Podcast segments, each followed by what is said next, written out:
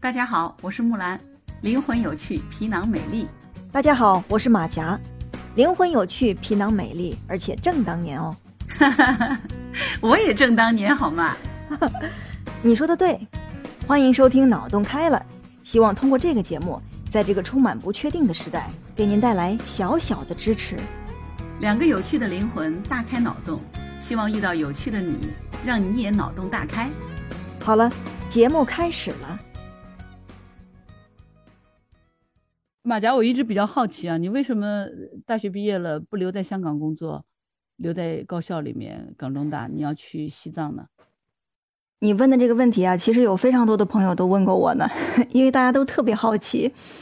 我的很多同学，他们毕业之后都会再去读个博士，或者说是我的一些师姐，他们读完博士之后都会去大学里找一份工作，或者是进那个事业单位、公务员儿儿。呃，反正就是大家能说得上来的那些所谓的好的单位，呃，或者是好的地方，比如说北上广深，甚至是留在香港哈。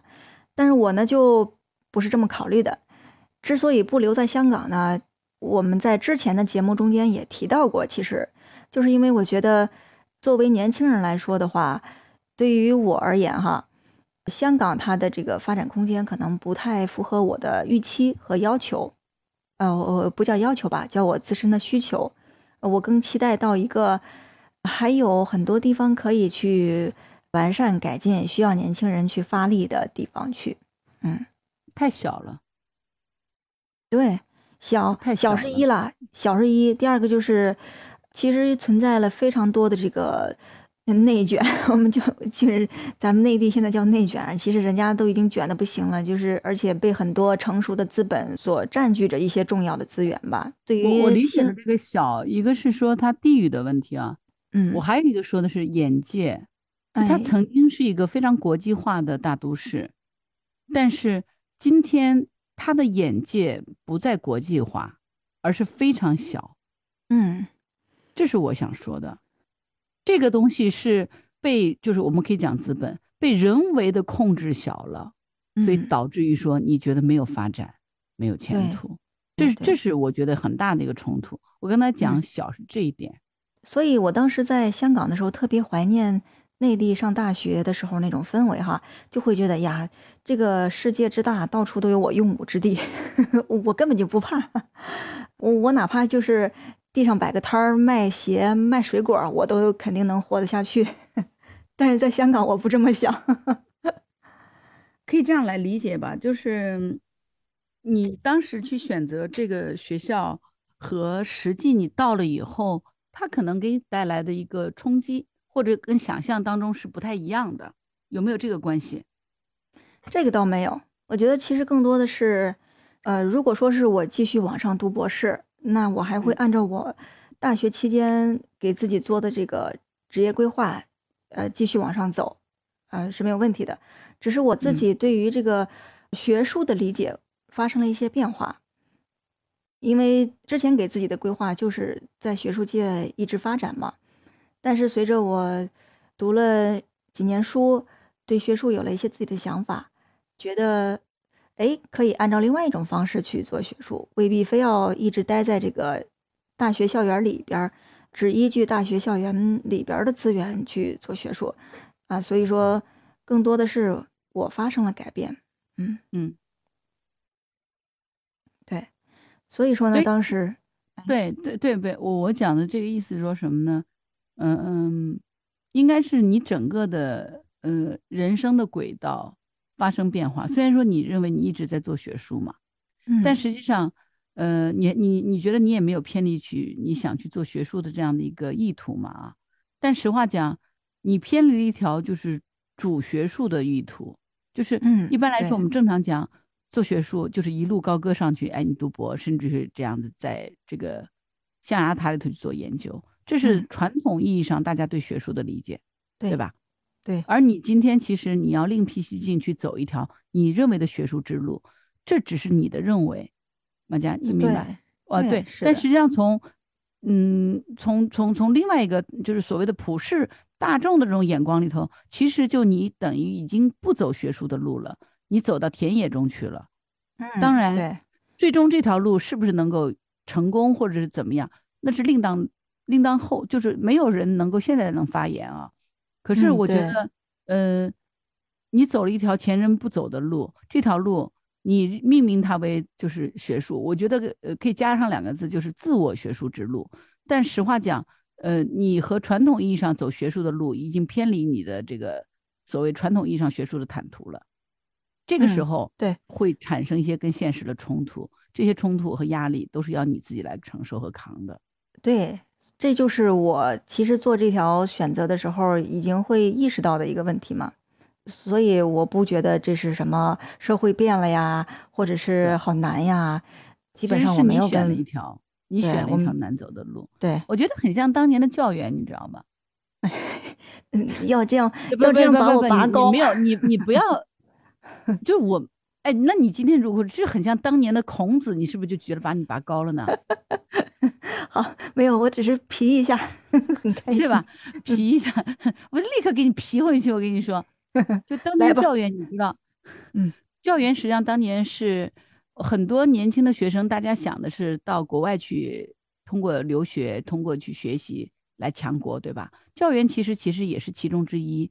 他当年其实申请法国留学，勤工俭学，他去筹集了两千元这个学费的，就是录学资的。嗯，但是他其实是最终他有有有资格去的，对，他是有资格去，他自己而且去筹措到了这笔钱，不仅能资助他自己，还能资助一批人。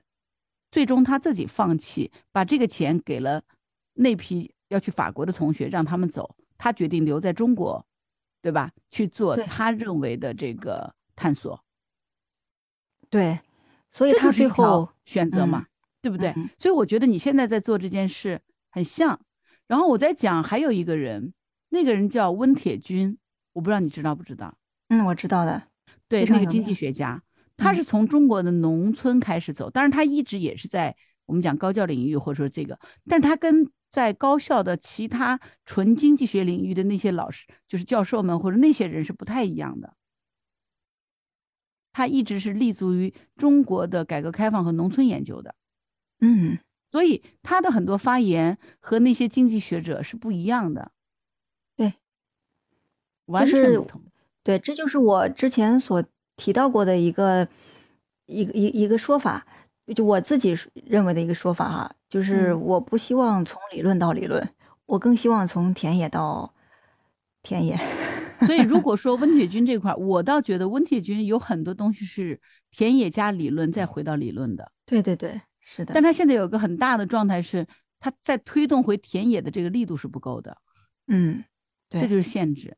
这这是一个是平台，呃，主要是平台吧，就一个是平台，一个是是否被业界所认可，就是选择这条路必然要面临的一个一个一个状态，就是因为你长期不在那个圈子里面去经营积累，你所使用的语言和你所观察到的这个信息、数据等等，都和这个领域、这个圈子本身所有的东西是很不一样的。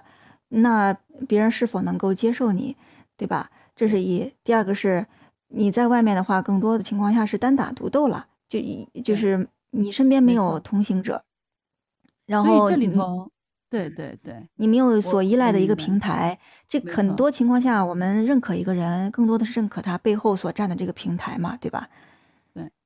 所以其实没有，我觉得温教授不是说就不站队平台，而是说他在做的这件事儿呢，他又不是说靠一两个人能做的，他是很嗯多时候要依托国家的大战略和大的这个制度改革的平台去推动一些。对，这不是他一己之力能做的事情，这是我理解啊。对对但是比如说像袁老爷子，就袁隆平，嗯包括就是屠呦呦，那最近屠呦呦应该在知网这一站里头又又好像又那 又出了点事儿出来，你知道的，就知网不是被中科院给诟病了嘛？嗯，然后呃，现在好像嗯啊被罚垄断了。对被罚垄断嘛，另外一个就是他。嗯那那那这是清华大学原来他们在搞的一个东西嘛，对吧？就是现在已嗯经走走反了，哪至于说原作者去里边下东西都得花钱，不要脸到这个极致，对吧？然后，然后呢？那么好像是我那天我那天这个新闻就是我一晃而过，没有仔细。那天晚上有点困了，可能就晃过去。好像是嗯，屠呦团队又又有一个新的突破，可能跟新冠这些东西有关的吧，我没有仔细看。就我突然想到，他们两位就是袁隆平和屠呦呦，其实他们因为是在做这个，一个是在做医药的这个药学研究，一个是在做这个杂交水稻，它和这种在做理论性的这些推演的研究和一些东西，它是不太一样的。那么从某种意义上，成果出来了，就能够直接占领它的什么领袖地位，对吗？嗯，对。但是有些东西属于理论层面的一些。推如果没有能够去做这个东西的改革或者是理解，那有些东西你就不好说你有证明，很难，它会更难一些。嗯，对，就这是我想说的，对吧？对。那你在做的这个社科领域里头，严格意义上也是一样的。对。所以就是一条非常难、非常艰难的路嘛，但是。呃，既然选择了，我也不会说去去去埋怨什么。当然，我相信未来可能会走着走着又走回去这个就是圈子，这是不排除的。对，呃，还有一个我的理解是，可能就是我我理解啊，比如说当时教员，他其实更多的时候，他是更明确的是。所谓的学问是拿来要真正落实，用来救国或者用来去探索真正是国之命运改革的东西的。对我觉得他是在做这个践行。嗯，对的，他倒没有真的关注在学问应该怎么去做上，就是这是我的一个理解。嗯，对，对吧？他其实一直立足于在这个实践当中在进行的。对对，这个是我觉得挺重要的一点的。是。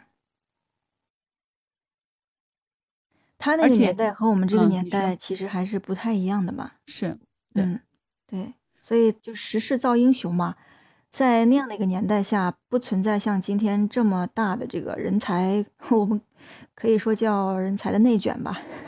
有些人可能会反对这个词儿，但是我现在也不知道用什么词儿会更好。就是大家会用一些硬性的标准去束缚住很很就就是很多人的。发展机会，因为机会就这么多，你不用这些硬性标准去束缚，那那就是嗯，大家会关注到公平性这个问题，对吧？比如说会用你年龄，你低于三十五岁以下就不能再申请什么什么呃，这个就是职职职位，对吧？比如说很多学校大学招这个呃年轻讲师，他就是低于三十高于三十五岁就不能再报名了。会有类似于这样的硬性要求，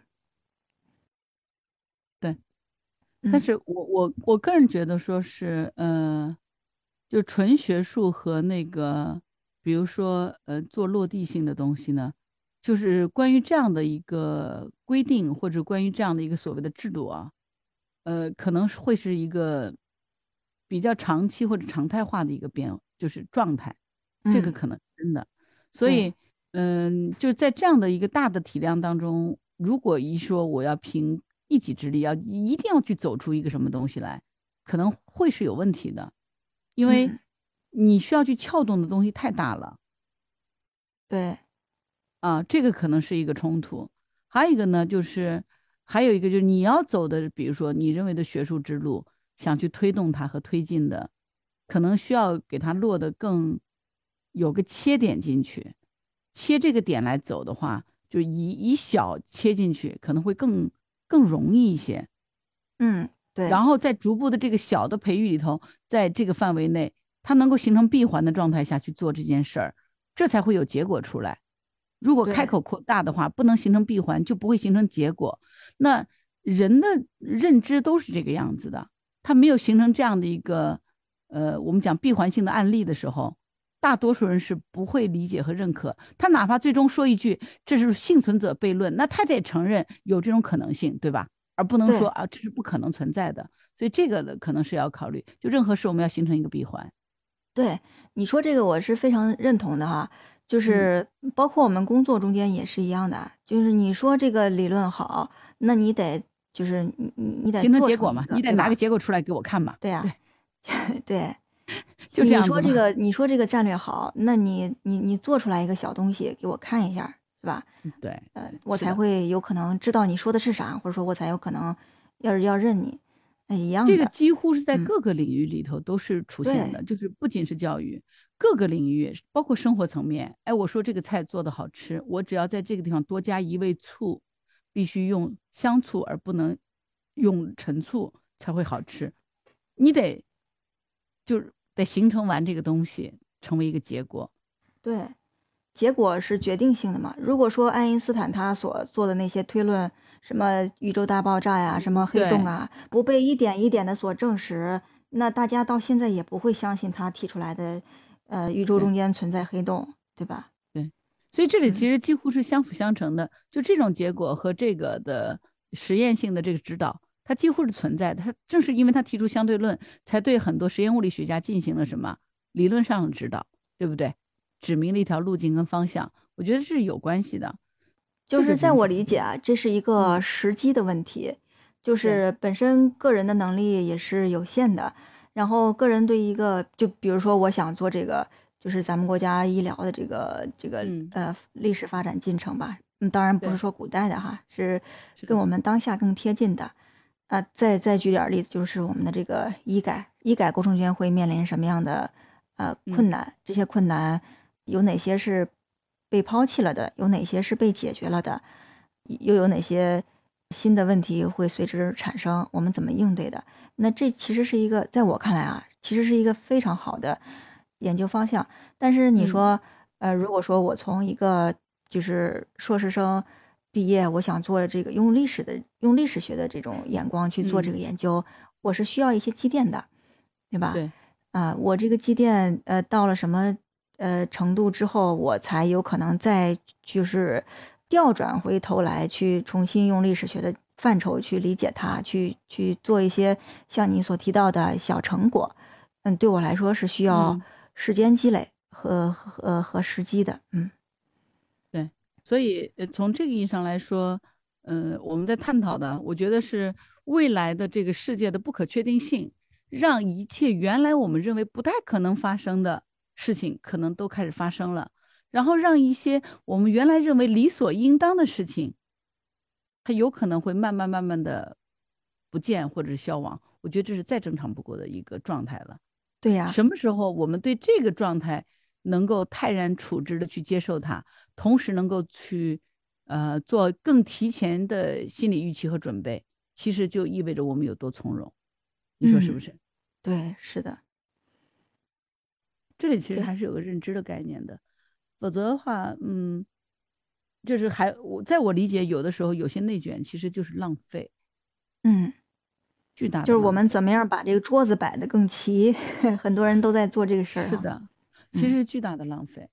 嗯啊，所以我我理解，其实我们嗯，好像是到了一个，包括就是中国随着整个经济改革开放，我们到走到今天三十年走下来，我们其实走了一条和呃传统欧美的这种发达国家他们成功的这种发展道路完全不同的道路，我们走成了，没有任何一个国家走成。对。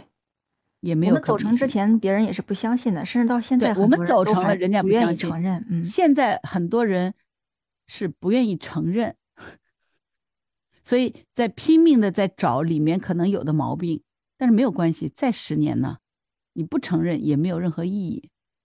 对，对，所以这里头才会出现这是一个新的格局，也就是你会发现底不变，就是大家都是用脚投票，就是谁对我有利我投谁，这个是没变的。对都，不用动脑子。那剩下的其实回归到本质里，我觉得所谓大道至简哈，它是不变的。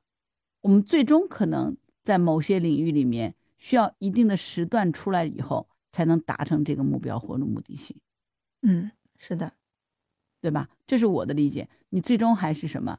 坚持到底，你所取得的那个成就和成果，才能够拿来去分享以及去评说。对对，包括越来越多的国家开始和我们国家走近，甚至于说所谓的在别人看来是叫站队，其实没有，他们很朴素，在我理解是很朴素，希望自己也能日子过得好，是呢仅此而已。嗯，我觉得这是很朴素的说法。那说回来，就是为什么我不留在香港，我们绕了这么一大圈。当时我也没有再选择去读博哈，因为我知道，可能也不不只是香港，可能也没有一个地方允许我这样去做，嗯，或者说是能接受我的这种想法吧。嗯，对，就是一个研究历史的人，为什么要跨界做别的事儿？其实很多人都在都在跨界哈，但是嗯那种跨界可能是从理论到理论的跨界。又说回来了嘛，就是其实还是希望能够从田野到田野，或者至少是从田野到理论再到田野。这个这个在其实，在过去，我们如果所有一个在国内地长大的孩子，应该都有这个能力，就是 实践是检验真理的唯一标准。啊，对 理论指导实践，实践是检验真理的，就是这个这个咱们都明白吧？理论指导实践，实践呢嗯又反过来什么来论证和验证，不断的完善理论，对不对？不就这样子吗？这从理论到田野，从田野再回来嘛。如果没有这个力量，这个理论就是空理论，没有任何意义的。嗯，是呢，然后一个盲目的在那瞎实验，其实呃不完全就违背整个理论的客观的这个呃规律性，那就是盲蛮干嘛，对吧？对，这个咱们我觉得应该都学的蛮好的，这我们从小到大学的 学会的嗯东西。对。然后我之所以会选择去西藏啊，其实也是，呃，我从小对于边疆这些地方都特别的向往的，我直到现在都还非常，呃，喜欢边疆的那些地方，呃，包括他们的文化呀，我很好呃奇的是为什么？我觉得特别的空灵，我对这些就是空灵有灵性的地方都会有一些，嗯，天然的好感。对，就这个这个是我其实觉得挺好奇的一个点，因为你知道，就是很多人其实对边疆，嗯，没有这么高的热情。嗯，而且你走田野，其实去走边疆跟走田野是不一样的。两个概念嘛。对你走田野，你你可以不去走边疆的田野，你知道吗？对，对吧？你你你你你从，就是你到广州也可以走田野嘛，有什么问题呢？你为什么一定要去拉萨，甚至要去阿里走田野呢？嗯，对对吧？那个叫野外好吗？无人区。不不不不不，那边的那边的朋友们听到这句话会会会打你的。呃，不不对对，因为我从来没去过嘛，就所以我不知道，我不怕他打我，他有本事你来啊，你们低氧，你知道吗？你到我这儿，你 就就就就你就得戴着口罩，你才能呼得上气。我到你那儿就带带那个氧气瓶。你就晕了，你就歇菜了。对我去那儿歇菜，他们来这儿他也晕，你知道吗？他们氧太高，他也晕。所以嗯不是我在讲的是，真的是就是相比较，如果你要真的做研究样本的话，就是你这种田野是在任何地方都是可以立足的田野，对吧？嗯，对呀、可是我我觉得你好像对边疆充满了这个渴望，就是我的感觉啊，所以我才会奇怪嘛，因为嗯反差太大了。呃，从香港到到西藏，这是一个巨大的反差，真心的，对的。向往吧，就特别向往。这就感觉是一个人他本来正打算去火星呢，突然他决定去阿阿里亚纳海沟，他调了个方向，就这种感觉，你知道吗？嗯，啊，对，就是因为你向往，嗯。对，有什么灵魂的碎片留在了那片土地吗？哎呀，我感觉就是你有没有小的时候开始就特别想要去的地方，或者是想要做的事情，完成的一些心愿？我没有，我我我孟婆汤喝的比较多。我感觉你小的时候肯定是没喝，打翻以后老师有点东西给你，对吧？可是我肯定是把你打翻那个喝下去了，我怎么 啥都不记得了呢？对，我肯定是排在你前你后面那个，然后呢，你把它打翻了，我给它接起来了，然后孟婆或者一看你打翻了，声控我也打翻，然后多给我灌了两个，就搞得我就浑浑噩噩，都不知道自己要弄点啥。嗯 就就对呀、从小我就不知道你从小就有这种想法吗？从从小就有，特别有。就是我上初中的时候，就会跟我爸妈闹着要去新疆，因为自从我听说我新疆有一个表姑在塔城那个地方，啊，在塔城，对我就嚷嚷着要去，一直嚷嚷到我高中毕业，我都没去成。然后你去阿里了，没有，那只是一个映射，就是就是我我对明白我边疆很向往的一个映射，嗯不是因为那个才才向往的。对，就是为什么呢？为什么呢？那我一直在问为什么呢？那你为什么那么喜欢帮别人去去去解决一些心灵的问题呢？我没有喜欢帮别人解决一些心灵的问题。那你从小为什么我从小就有这个本事，我一眼就可以看穿你到底是怎么回事儿。对啊，你为什么有这个能力呢？这个我就不知道了，对天生就有啊，就没办法。我也就是你问我的时候，我就是这种感觉。